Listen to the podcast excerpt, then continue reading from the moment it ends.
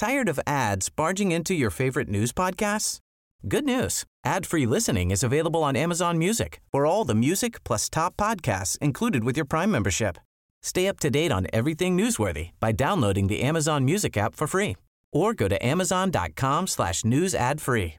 That's amazon.com slash news ad free to catch up on the latest episodes without the ads.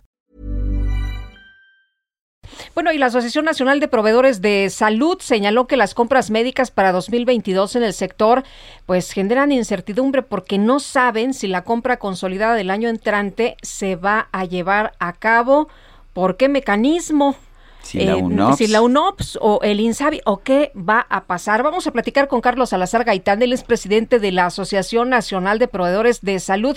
Carlos, muchas gracias. Cuéntanos, ustedes cómo ven la situación. Hay incertidumbre, pero pues cómo ven el panorama, qué se puede hacer o qué esperan.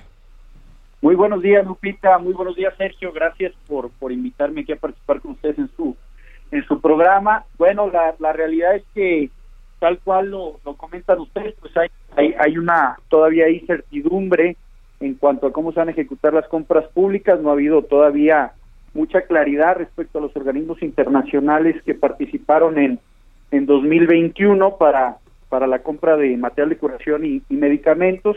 Y bueno, lo que te puedo decir es que hemos estado muy cerca de, del gobierno federal a través de, de cámaras, asociaciones que nos han permitido hasta ahorita poder manifestar que pues la industria de dispositivos médicos sigue sigue al pie, ¿no? A la, vanguardia con todas las intenciones de, generar la planeación necesaria para cubrir eh, las necesidades del desabasto que hay actualmente en México.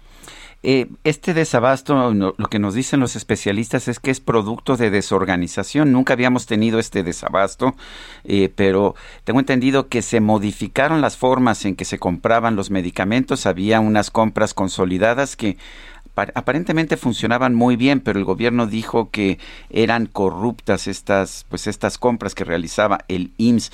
¿Ha habido alguna acusación en este sentido? ¿Sabemos dónde estaba la corrupción? ¿Sabemos si lo que estamos viendo ahora funciona mejor o funciona peor? Bueno, Sergio, eh, lo, lo que ha pasado en constantes cambios de administración es que conforme cambia la administración han cambiado eh, los procesos eh, de, de- adjudicaciones y, y compras de principalmente material de curación y medicamentos, pero en este caso en particular el- la curva de aprendizaje ha sido más prolongada en, en esta actual administración porque recordemos 2020 se manifiesta que la Secretaría de Hacienda y Crédito Público sería la responsable de llevar a cabo el procedimiento. Posteriormente nace la figura del INSABI y, y bueno, en 2021 eh, es adjudicado a través de un concurso internacional el proceso eh, a través de la UNOPS.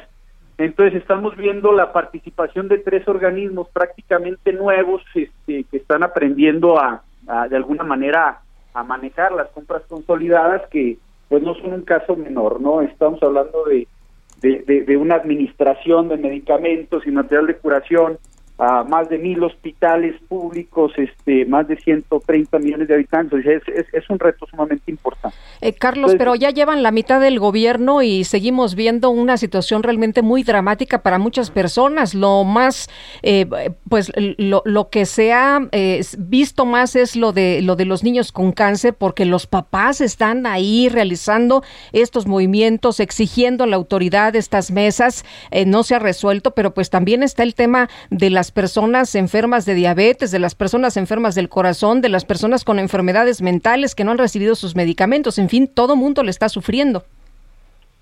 Eh, Definitivamente eh, es un reto importante que, que hay que eh, resolver de manera conjunta en la medida en la que comprendamos que, que no, no la actual administración va a resolver de forma independiente el problema, sino en conjunto con una planeación sumamente este eh, intrínseca entre los los hospitales, entre los proveedores, entre quien lo administra, entre la logística, que también es un tema sumamente importante, pues eh, es la única forma en la que lo, en la que lo vamos a resolver, ¿no?